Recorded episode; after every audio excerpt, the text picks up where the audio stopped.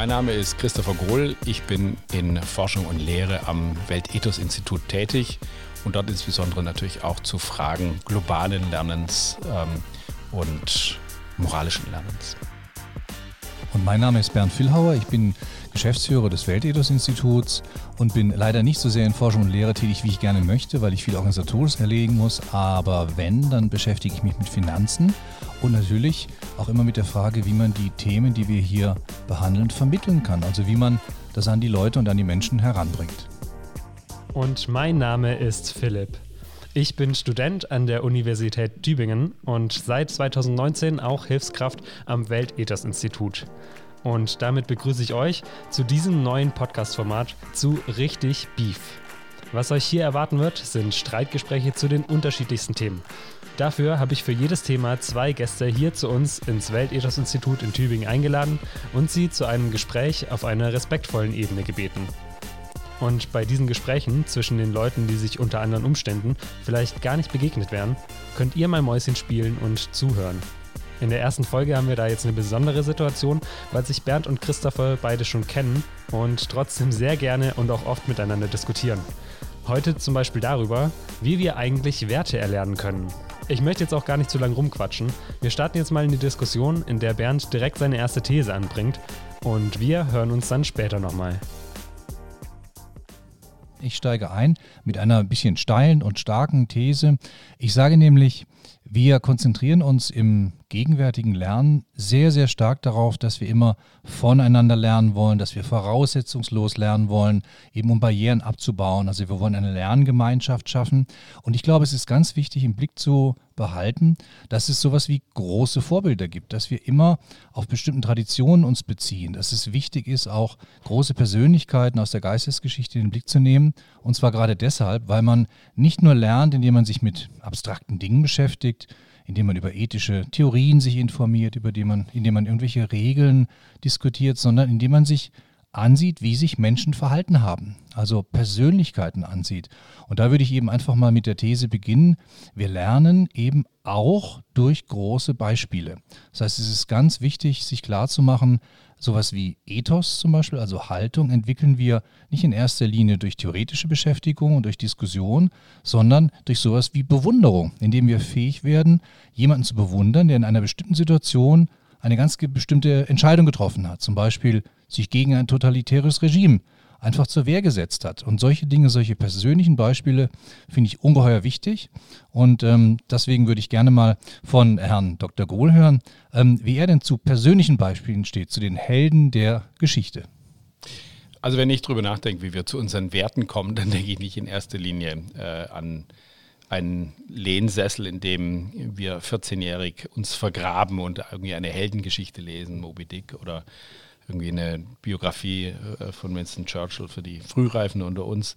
Ähm, das ist schön und gut, das hat seinen Ort, das hat seinen Platz, aber ich glaube, da, wo wir lernen, das ist in der Tat in der Begegnung äh, miteinander, äh, das ist in der Interaktion da, wo wir auch gemeinsam Probleme lösen wollen, also eigentlich sozusagen ganz konkret, ähm, wo wir miteinander, füreinander ähm, gemeinsam was schaffen wollen. Und ich glaube, da sind die entscheidenden Lernmomente, da ist auch, wo wir die äh, wo wir Werte lernen. Ähm, und deswegen, ich halte nichts von äh, irgendwie der, der Konsultation eines Kanons äh, großer Helden, meistens Männer oder in der Regel Männer, ähm, die uns vormachen, wie bewunderungswürdig sie sind. Halte ich nichts davon. Mhm.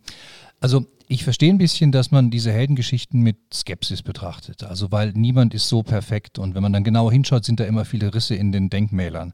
Aber was mich beeindruckt an den historischen Beispielen ist, dass man sieht, wie ähm, Menschen mit sich selbst kämpfen, um Entscheidungen zu treffen. Denn es ist ja nie einfach. Also wenn wir ein bisschen jetzt mal abschichten, was bedeutet, ethisch zu reflektieren oder ethisch zu sprechen, dann heißt es immer, dass wir auf der einen Seite eine abstrakte Regel haben, du sollst dies, du sollst jenes, es gibt bestimmte Richtlinien, aber immer diese furchtbar verwirrenden, konkreten Situationen. Es wird immer irgendwie eine Situation sein, in der wir uns nicht genau auskennen, in der viele dafür und dagegen spricht. Und da finde ich es enorm wichtig, sich anzuschauen, wie haben Menschen konkret in Situationen sich entschieden? Also ein konkretes Beispiel, weil ich vorhin schon das totalitäre Regime genannt habe. Ich habe jetzt vor kurzem viel über den Widerstand gegen Hitler, den Nationalsozialismus gelesen und da war natürlich ein Problem der Widerstandskämpfer, auch aus dem Kreisauer Kreis zum Beispiel, dass ja ihre ganzen Familien quasi in Sippenhaft genommen wurden. Sie wussten, wenn sie sich engagieren, dann werden ihre Kinder, ihre Enkelkinder, ihre Frauen, ihre Verwandten leiden müssen. Und dann zu fragen, was ist hier das eigentlich ethisch Gebotene? Wie kann ich hier richtig entscheiden? Das finde ich, kann man am besten lernen an konkreten Beispielen, also an Persönlichkeiten. Ob das jetzt Männer sind oder Frauen, mir würden auch viele Heldinnen der Geschichte einfallen, das ist mir gar nicht so wichtig. Aber ich würde gerne stark machen, die konkrete Entscheidung in einer Situation gegen die abstrakte Regel.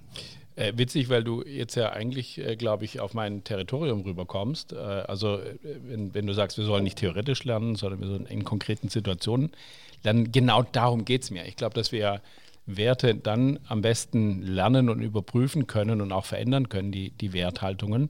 Wir können gleich mal abschichten, wie kommen wir eigentlich zu den Wertorientierungen, mit denen wir in Situationen reingehen und dann, ähm, wie äh, verändern wir dann unsere Wertorientierungen.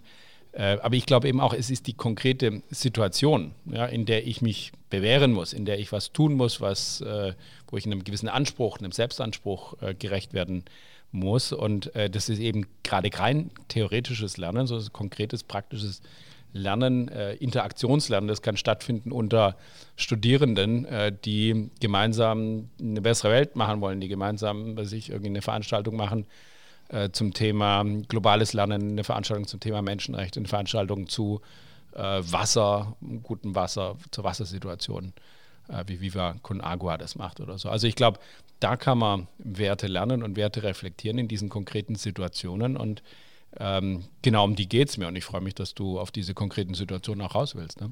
Jetzt sind wir natürlich in der großen Gefahr, dass aus dem schönen Kontroversthema gleich wieder diese eine laue Übereinstimmung wird. Also jeder ist irgendwie für konkretes Lernen in konkreten Situationen. Also ich will mal die Langweiligkeit ein bisschen in der Richtung auflösen, dass ich sage, der entscheidende Punkt für mich ist, dass wir nicht einfach nur voneinander lernen können. Vielleicht ist das ein, ein Kontroverspunkt, den man noch mal ein bisschen rausarbeiten muss. Es gibt so ein bisschen diese Kuschel- und Wohlfühlrhetorik des Kommt zusammen als Gruppe, ihr lieben Studierenden, ähm, ihr werdet voneinander lernen und ihr braucht nichts außerhalb. Ihr müsst euch mit mhm. nichts wirklich beschäftigen, was außerhalb eurer kleinen Geister liegt. Ja, ihr habt alles schon in euch und das finde ich ist einfach eine riesige Lüge. Es gibt so große und wesentliche Dinge, die völlig außerhalb des Horizonts der heutigen Studierenden liegen und um die sie sich bemühen müssen und zwar in einer sehr anstrengenden Weise. Und da würdest, würdest du mir da recht geben, dass wir da einen gefährlichen Trend zur Verzwergung der Ethik haben? Ja, ich, ich glaube, du karikierst meine Situation. Jetzt will ich mal auch, um es deutlich zu machen, deine Situation. Ähm, du würdest vielleicht sagen karikieren, aber ich, ich nehme es erstmal äh, so, wie ich es wie verstehe. Also äh, deine Vorstellung von Wertorientierung ist doch äh, eigentlich die traditionelle. Ja, also äh, da gibt es irgendwo ähm, äh, Geschichten, die wir konsultieren können, meinetwegen äh, eine große Literatur, die wir lesen können oder äh, möglicherweise kriegen wir die auch vermittelt in, in, der, in der Kirche, wo der Pfarrer uns äh, eine Geschichte von Jesus erzählt und die wendet er dann an und, und äh, wir staunen und lesen und äh, in der Sonntagsschule machen wir das nach. Und das ist dann Wertevermittlung, ähm, ja quasi über die Beispiele aus der Geschichte, ja, über über große Leute, die alle viel zu groß sind für unser eigenes kleines Leben, ja, aber mit denen wir uns dann irgendwie identifizieren sollen und sicherlich irgendwie am Sonntagnachmittag ähm, im Lehnsessel oder am Sonntagvormittag in der Kirche auch tun, aber die ja ganz weit weg sind, ja. Und diese Form der, der Vermittlung, die finde ich, die hat seinen Ort, aber das ist nicht das Entscheidende. Wenn wir zu unseren Werten kommen, ähm, dann kommen wir das, glaube ich, in der Tat auch dann, wenn wir voneinander, miteinander lernen. Ähm, vielleicht sollten wir aber mal nochmal versuchen abzustimmen, wie, wie kommen wir denn als Kinder zu unseren Werten? Also wie, wie kommen wir eigentlich zu unseren Wertorientierungen? Wie siehst du das? Also, das ist eine sehr gute Frage und ich finde, es zielt auch wirklich auf einen der Kernbereiche. Wenn man zurückschaut und versucht zu verstehen, wie haben sich eigentlich meine Werte gebildet, da denke ich tatsächlich vor allem an, an Menschen. Also, ich denke nicht an Situationen, wo ich mir irgendwie, keine Ahnung, als Siebenjähriger auf dem Spielplatz überlegt habe oder in der Schule überlegt habe, hm, ist es jetzt gut, wenn ich den Apfel da von meinem Nachbarn klaue oder nicht und welche Gründe gibt es dafür? Nee, also ich denke dann an Menschen, die sich gut verhalten haben, wo ich das Gefühl hatte, ja, das ist eine, eine richtige, angemessene Haltung. Und wenn ich dann diese Erfahrung nebeneinander lege und so, sagen wir mal, organisiere in gewisser Weise, dann entsteht sowas wie eine Wertorientierung. Ich glaube, es ist unglaublich wichtig, dass wir Vorbilder ernst nehmen. Ne? Also die Vorstellung, dass wir uns irgendwie selbst schaffen quasi und dass wir unsere Werte selbst mehr oder weniger zusammenbauen können, wie irgendein so Lego-Häuschen als Kinder, äh, die halte ich für falsch, sondern ich glaube, wir bewundern Menschen, äh, manchmal finden wir sie auch abstoßend, dann lernen wir quasi Negativwerte. Aber das ist so der erste Punkt. Also wir leben in einem sozialen Kontext äh, und da gibt es Menschen und hoffentlich sind es die Eltern oder sind es nahestehende Menschen, die Dinge tun, wo wir sagen, wow, das hm. ähm, ist sicher schwer gewesen, aber es ist irgendwie richtig, die haben jetzt nicht gelogen. Es wäre viel leichter gewesen, aber sie haben nicht gelogen. Und als Kind beeindruckt das einfach. Also zumindest für mich kann ich sagen, mich hat das stärker beeindruckt als die äh, Lektüre später von Rawls oder sowas. Mhm.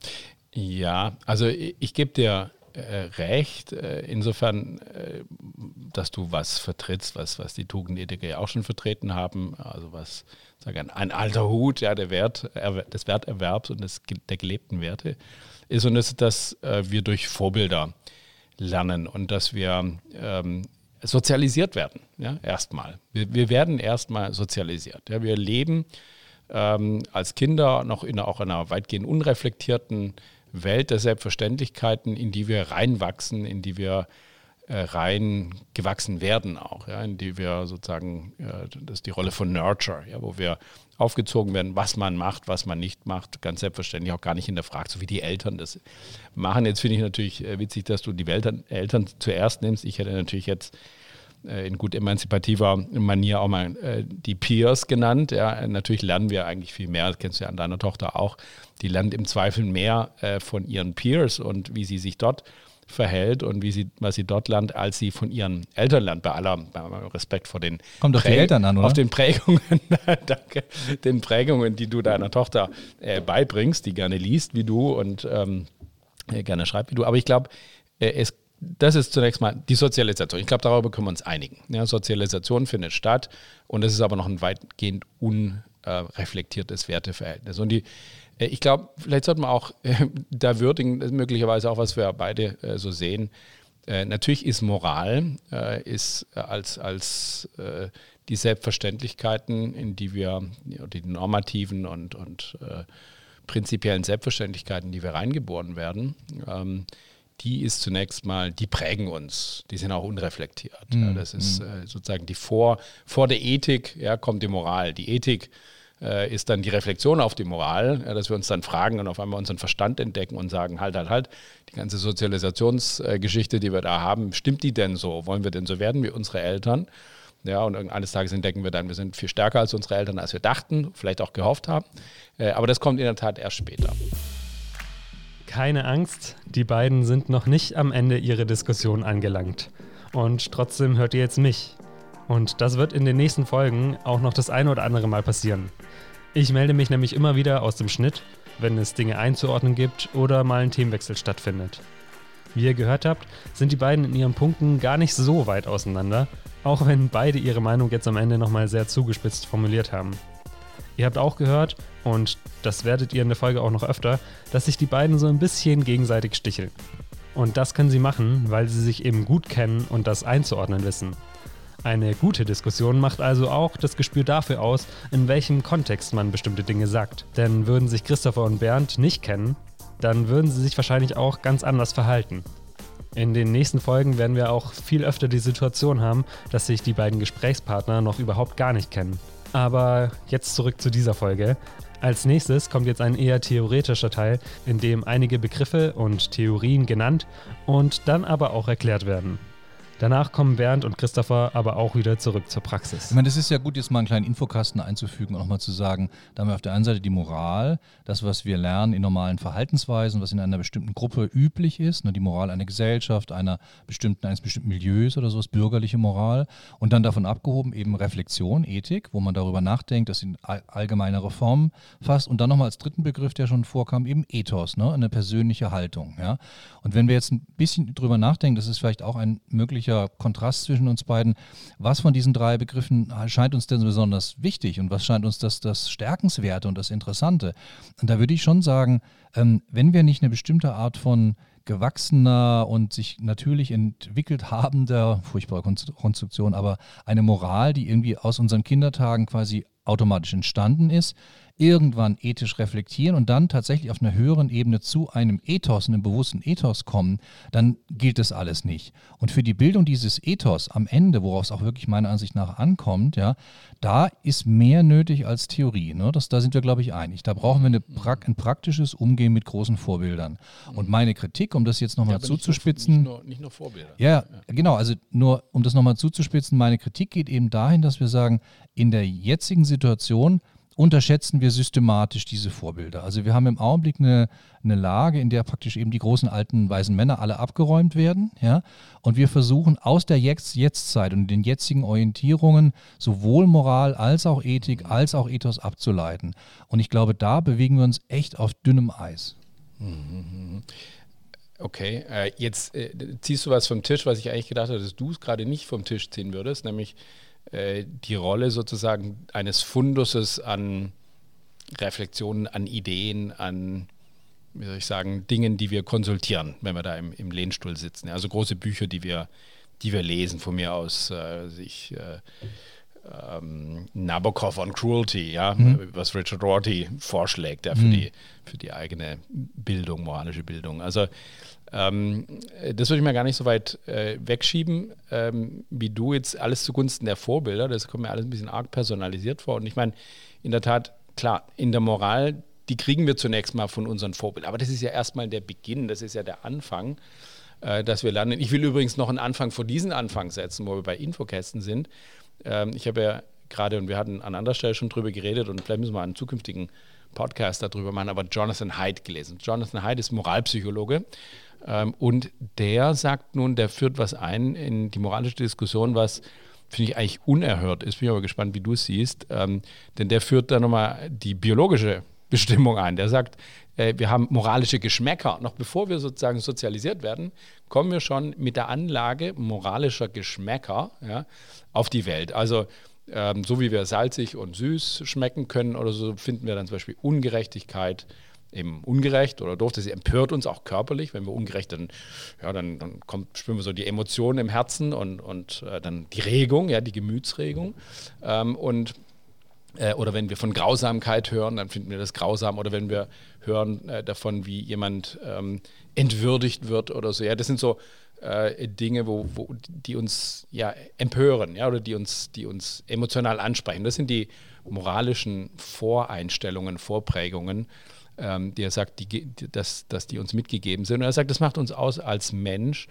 Äh, als Menschen prägt uns das, ähm, und zwar aus der Evolution heraus. Das heißt, wir, wir sind nach wie vor Menschen, die ganz stark geprägt sind von der biologischen Evolution. Wir sind Gruppentiere, deswegen haben wir überhaupt eine Moral, weil wir im, gemeinsam mit anderen auch erstmal irgendwie eine Moral brauchen, um, um überhaupt äh, überleben zu können. Das heißt, ohne, ohne Sinn für Moral. Ja, wenn wir einfach nur Psychopathen sind, die gar kein moralisches Gefühl, dann zerstören wir Gemeinschaften. Das heißt, äh, die Default-Einstellung, ähm, mit der wir auf die Welt kommen, ist eigentlich, wir haben moralische Gefühle.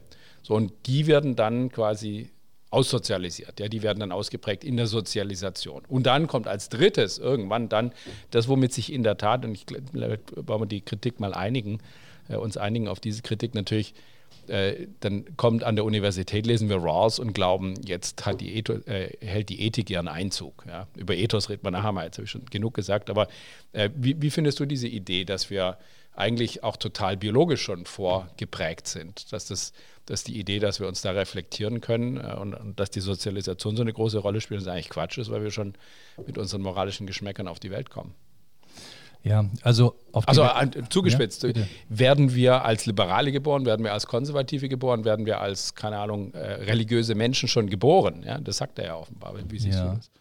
Also zu Jonathan Haidt würde ich später gerne noch was sagen, weil der nämlich eine meiner wesentlichen Thesen ganz stark vertritt und äh, deswegen ein wunderbarer Autor ist. Danke, dass du den genannt hast. Aber zunächst mal zu diesem, wie werden wir geboren? Ich bin überhaupt kein Biologist. Ich finde diesen ganzen, wir sind so und so geboren, wir sind im Grunde Naturwesen, ja, wir sind irgendwie Tiere, die denken gelernt haben. Also finde ich total unangenehm und unpassend und äh, ich lehne das auch ab. Ja. Ich finde, ich bin immer sehr stolz zu sagen, ich bin Kultur, nicht Natur. Ja. Und darauf lege ich auch großen Wert. Ähm, und nicht nur deshalb, weil ich finde, man zieht sich besser an, wenn man Kultur und nicht Natur ist, sondern weil ich denke, dass das, was uns natürlich gegeben ist, so vielfältig überformbar ist und so vielfältig dann in bestimmten Kontexten sich äußert, ja, dass es gar nicht so viel bringt zu sagen, ja. ich bin so geboren oder so geboren. Du hast dieses Beispiel genannt, sind wir als Konservative oder als Liberale geboren? Na, wir sind zum Beispiel entweder als großzügiger, ein bisschen großzügigere Menschen oder äh, gelassenere Menschen geboren oder nicht. Du kannst aber, wie du aus deiner eigenen äh, Biografie sicher weißt, du kannst gelassene Liberale treffen und gelassene Konservative. Du kannst engstirnige was weiß ich, Kämpfer für den Weltfrieden, die wirklich kleinlich und bösartig sind, kennenlernen und sehr, sehr großartige Geister, ja, die aus einem großen humanistischen Anspruch heraus bestimmte Dinge tun. Ja. Also das, was wir natürlich gegeben als so ein gewisses Verhältnis zur Welt haben, das ist natürlich schon da und da gibt es unterschiedliche Typen, aber ich, ich finde, die kann man nicht so leicht runterbrechen auf moralische Orientierung. Also das fände ich ganz, ganz schwierig, weil dann rutschen wir in so einen Biologismus rein, der durchaus näher hat zu irgendwelchen komischen Rasseideologien. Ja? Also ich lehne das vollkommen ab, dass wir sagen, wir sind irgendwie moralisch determiniert durch Geburt. Na, vielen Dank. Also dann sind wir nicht mehr weit bei der Herrenrasse und bei der Unter, bei den Untermenschen. Mhm. Und äh, Jonathan Haidt, finde ich, sieht das auch sehr richtig? Und nee, nee, halt, halt, halt. Jetzt habe ich mal noch ein paar Nachfragen. Okay, du mein, willst nachfragen. Äh, okay. Schön, schön also machen wir ein Sternchen und kommen dann ja, wieder zurück. Schön, schön und gut, dass du Jonathan halt gleich für dich vereinnahmen willst, aber dann wesentlich, ein wesentliches Argument von ihm offenbar einfach zur Seite schiebst mit einem alten Bild, was wir ja schon kennen. Ja, also, dass wir Kultur und Natur gegenüberstellen und dass wir sagen, äh, die Kultur ist natürlich sozusagen, also wir befreien uns aus dieser äh, grässlichen äh, natürlichen Gegebenheit. Ja, die, die, Nacktheit zum Glück ziehen wir uns an und, und sehen gut aus. Ja, ist vielleicht, ich nehme an, das für dich auch ein Gewinn, dass wir aus dem Paradies ausgezogen sind, weil wir dann endlich Anzüge anziehen konnten, ja, statt irgendwie nur mit so einem Eichenlaub äh, vor dem Gemächt herumzulaufen. Also äh, I get it, okay. Aber ähm, so ganz, also, und ich gebe dir auch zu, es ist eine Zumutung. Jonathan Haidt macht hier eine Zumutung. Er bietet ähm, er sagt zu uns, Freunde, ihr seid eben nicht einfach nur die kulturellen Wesen, die ihr seid. Ja, du sagst, die Kultur überformt die Natur. Ich glaube, er würde sagen, naja, die Kultur verarbeitet äh, die Natur. Also wir haben, sozusagen würde übrigens auch John Dewey sagen, äh, mein Held, der Pragmatist, also ja, der John Dewey würde sagen, naja, wir haben natürlich Intuitionen und Impulse, ähm, die uns äh, zunächst mal irgendwie prägen, ja, die, die ein Kind prägen, dass es, äh, dass es brüllt, dass es schreit, dass es was als unangenehm empfindet oder was als angenehm empfindet.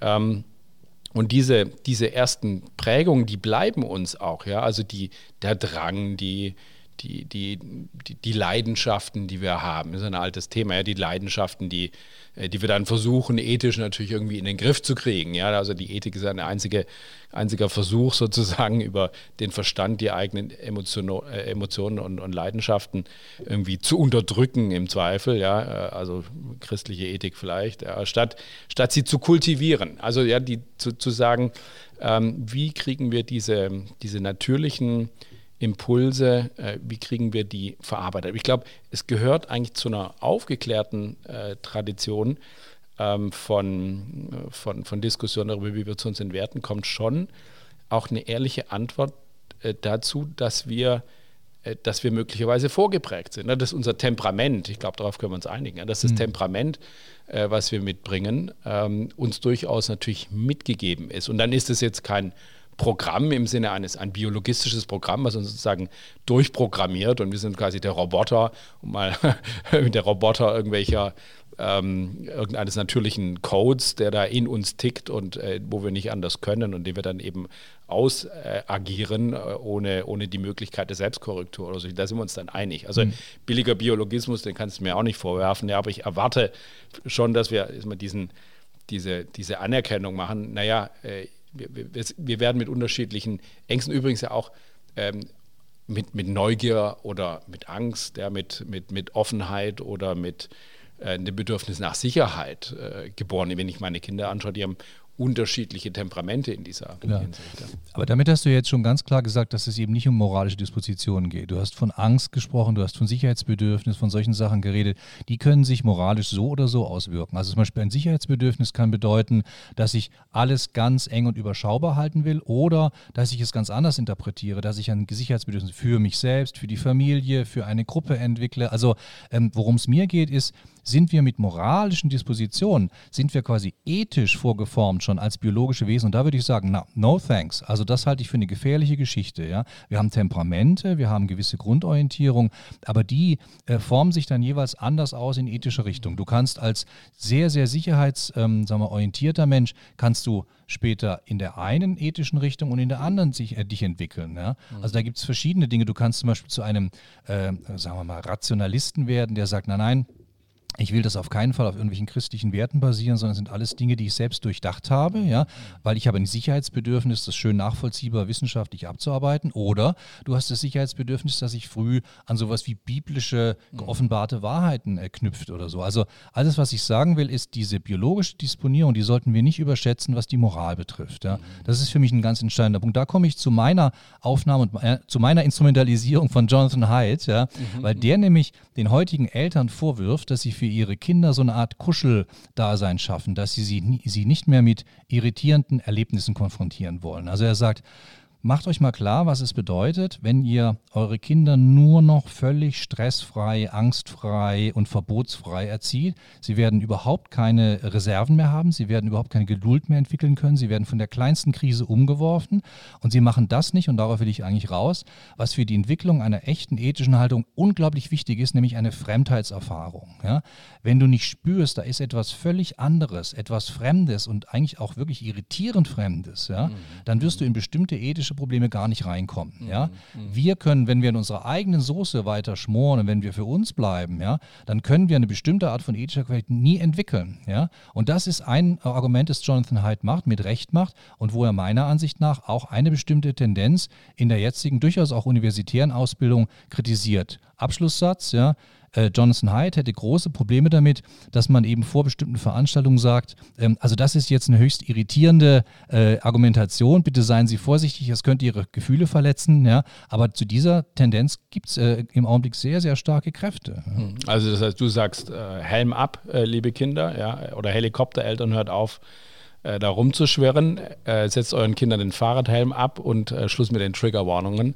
Warnungen, sorry. Ähm, äh, im Internet oder möglicherweise sogar an der Universität. Verstehe ich das richtig? Ja, natürlich. Was für, eine, was für eine grässliche Vorstellung von Sicherheit und von Gesundheit ist das, wenn ich alle Gefahren schon im Vorfeld versuche zu vermeiden? Ja, keine Experimente, ja, keine Kinder, die irgendwo rumklettern und die sich verdammt nochmal auch wehtun. Ja, mhm. dass man sich wehtut, dass man einsam ist, dass man Misserfolge hat, dass man auch mit Leuten konfrontiert wird, die ja. voller Hass und voller Bösartigkeit sind, ist Teil des Lebens und ist Teil unserer Sozialisation und ohne diese Erfahrungen ja. Und ohne dieses Irritierende werden wir niemals ethisch reife Menschen. Also Bernd, vielleicht ist es ein bisschen unfair von mir und äh, es ja moralische Empörung oder so, aber äh, mir wird jetzt auch da ein bisschen äh, dich dahin gebracht, dass du eigentlich mein Argument machst. Also äh, mein Argument ist ja gerade, äh, ja, es sind die Erfahrungen, äh, die uns prägen und in denen wir die Werte dann ausbilden und reflektieren und anwenden und überprüfen und, und auch weiterentwickeln. Ähm, und es ist eben gerade nicht, äh, sage ich mal, die Sicherheit im, im Lehnsessel oder bei der Lektüre des, des Kanons, ja, des Kanons der großen äh, Vorbilder und, und klugen Menschen. Also ähm, insofern taken. Ich bin, ich bin viel stärker bei dir, als, ich, äh, als es den Anschein hat.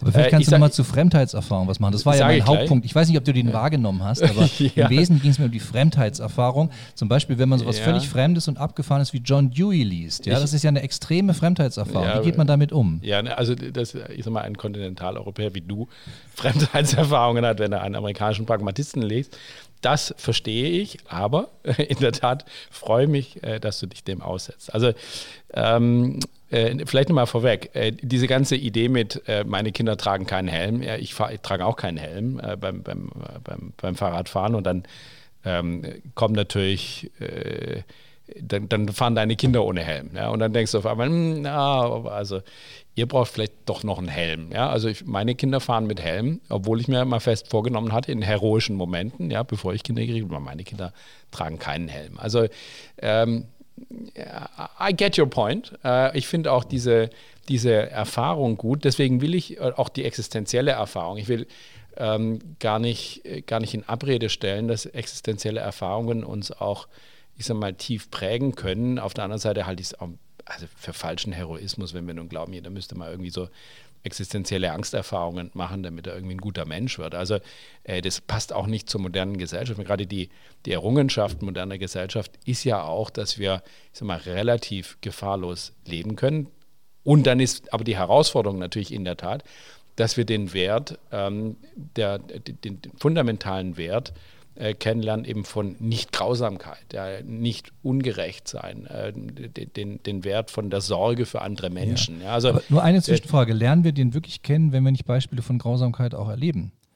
Also das heißt, was, was, was denken wir über Grausamkeit und über Grenzen und über Gewalt, wenn wir sie überhaupt nie, nie erleben? Also Aber zum Beispiel gibt es die Tendenz, äh, auf dem Schulhof und im Schulzusammenhang jede Art von Schlägerei und von körperlicher Auseinandersetzung sofort abzustoppen. Finde ich ja, bemerkenswert. Und das heißt, du machst ein das, Argument dafür, dass wir... Nein, nein, nein, nein. Ich will nur äh, darauf hinweisen, das hat bestimmte Konsequenzen. Ich finde es auch gut. Ich bin auch keiner, der für Gewalt als äh, Lösung von Konflikten oder sowas plädiert. Ich will nur darauf hinweisen, wenn wir diese Phänomene völlig eindämmen, wenn wir sie ganz aus unserem Bewusstsein Bewusstsein verschwinden lassen, werden bestimmte Dinge nicht entwickelt. Ein Beispiel, wir sind jetzt gerade heute in der Situation, dass in den USA die Stimmen ausgezählt werden. In den USA merken wir, wie ein großer Teil der Gesellschaft völlig erschrocken und völlig hilflos ist, weil ein anderer Teil der Gesellschaft bereit ist, Gewalt anzuwenden. Ja? Gewalt als Mittel der Auseinandersetzung. Sollten ja? wir nicht erschrocken und das sein? Ist, ja, genau. Äh, dass wir erschrecken, ist gut. Die Frage ist, wie hilflos sind wir dem ausgesetzt? Ja? Wenn wir mit diesem Phänomen der Gewalt, und die Gewalt ist potenziell immer da, ja? wenn wir damit umgehen wollen, wenn wir damit irgendwie Erfahrung sammeln können, dann können wir sie auch einhegen. Dann können wir auch eine Kultivierung und eine Zivilisierung erreichen wenn wir sie als völlig aussperren, also wenn wir das Fremde, zum Beispiel der Gewalt oder der Irritation, gar nicht mehr zulassen, ja, auch als Phänomen überhaupt nicht mehr in den Blick nehmen, ja, dann werden wir hilflos. Dann werden wir wirklich so Mollusken, denen irgendwie die Schale fehlt. Ja, und dann tritt genau das ein, was rechte Kulturkritiker immer an der modernen Demokratie und an der Massengesellschaft eben, äh, sagen wir mal, kritisiert haben und was ihn daran ausstößt, nämlich Dekadenz.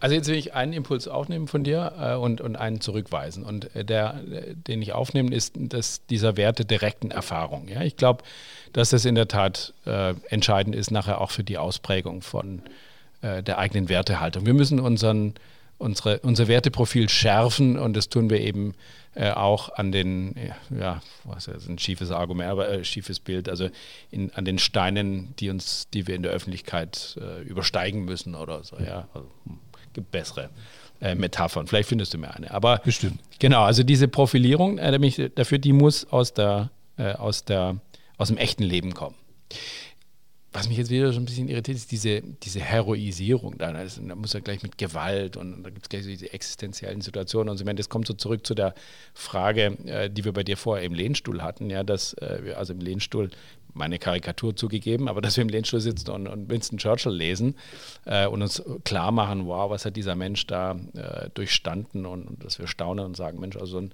guter Konservativer wie der ich auch mal werden. Ja? Also, so, äh, äh, also dieses Heroische will ich zurückweisen, aber ich will ähm, gerade als Dujaner natürlich an der konkreten Erfahrung festhalten und ich will auch festhalten, durchaus nochmal auch verteidigen, du hast vorher zu Recht, ich hatte den Eindruck erweckt, als wäre Angst selber schon irgendwie ein moralisches Gefühl, das ist es nicht, äh, sondern die moralischen Gefühle, die hatte ich ja mit Heid, jetzt bei anderen ähm, äh, Erfahrungen oder bei empörungsauslösenden Erfahrungen ähm, äh, verortet, nämlich also Ungerechtigkeit oder Entwürdigung äh, oder Unfairness, äh, Unfairness haben wir schon, Ungerechtigkeit äh, Unterdrückung, ja, Oppression versus äh, Freedom. Also diese, so, oder auch Gruppenloyalität, ja, Loyalität und Verrat, so diese, das sind ja die, die, die, die sechs, insgesamt sechs, oder diese, diese Erfahrung gehört zu den sechs äh, moralischen Voreinstellungen, die er nennt und äh, die uns natürlich auch begegnen. Also ich will plädieren eigentlich für,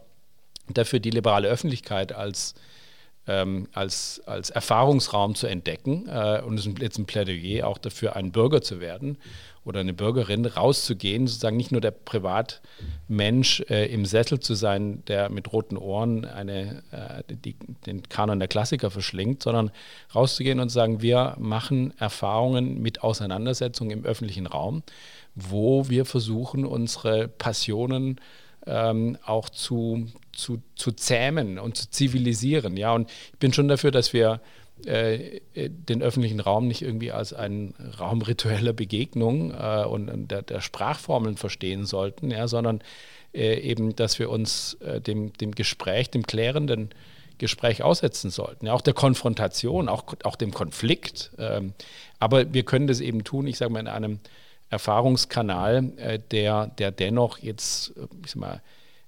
existenzangstfrei bleibt. Das meine ich schon. Also an dieser Errungenschaft sollte man schon festhalten. Okay, äh, wir sind schon fast am Ende der Zeit, deswegen fasse ich nochmal ganz kurz zusammen. Also du bist für die Etablierung eines öffentlichen Raums, in dem alles erfahren äh, werden darf, nur nicht das wirklich Wesentliche.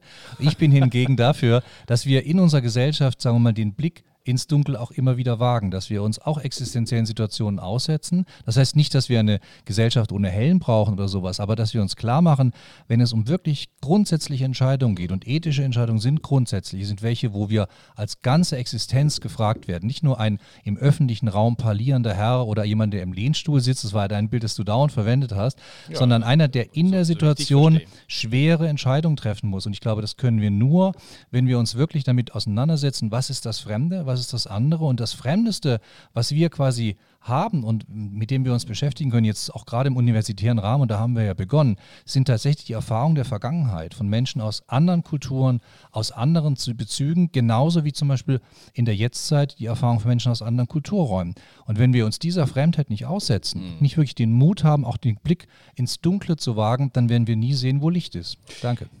Äh, danke dir auch, genau. Äh, aber sorry, äh, wenn ich da noch äh, mitnehme, was, was ich gelernt habe. Also ähm, ich, würde diese direkte Erfahrung auch reklamieren, würde sagen, die ist wichtig, aber die kann in einem relativ zivilisierten Raum stattfinden. Ich war selber ein Jahr im Ausland, interkulturell sozusagen. Das war ja auch ein, ähm, eine, eine Fremdheitsbegegnung, die gut war, aber eben in einer liebenden Familie natürlich.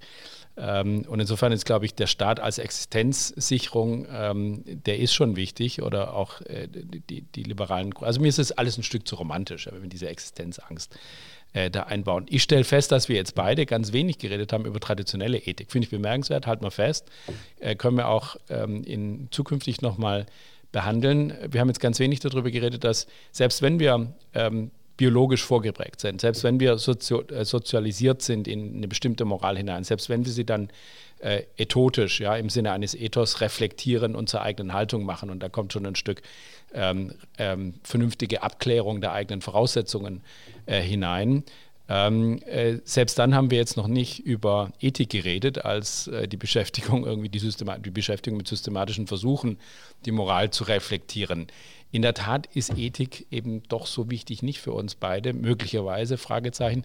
Mir scheint, dass wir uns auch einigen können darauf, dass es letztlich natürlich um die Frage geht, wer bin ich, äh, wer bin ich selber, wer will ich sein, wie will ich mich entwerfen. Das sind dann Vorbilder auch wichtig. Da ist dann auch die Konsultation, finde ich, äh, der, des, des Kanons äh, wichtig und, und auch inspirierend. Das will ich gar nicht in Abrede stellen.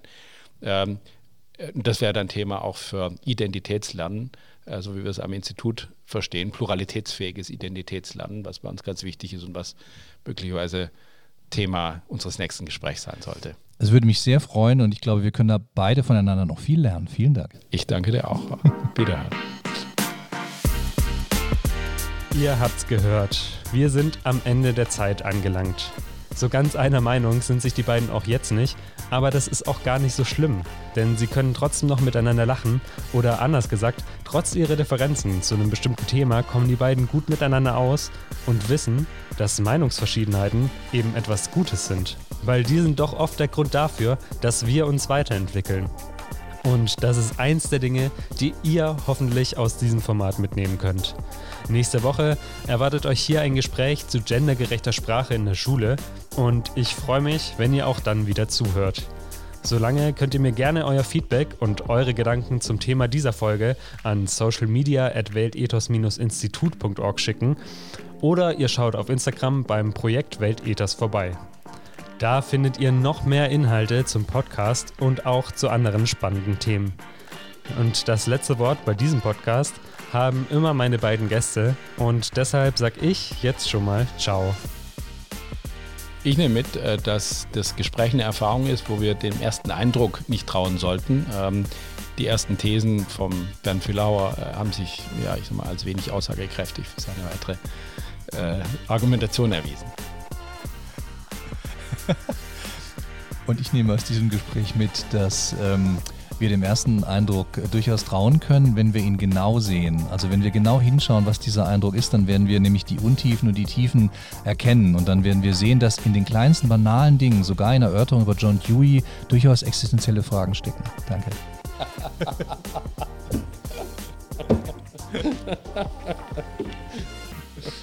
Ja, war doch schön.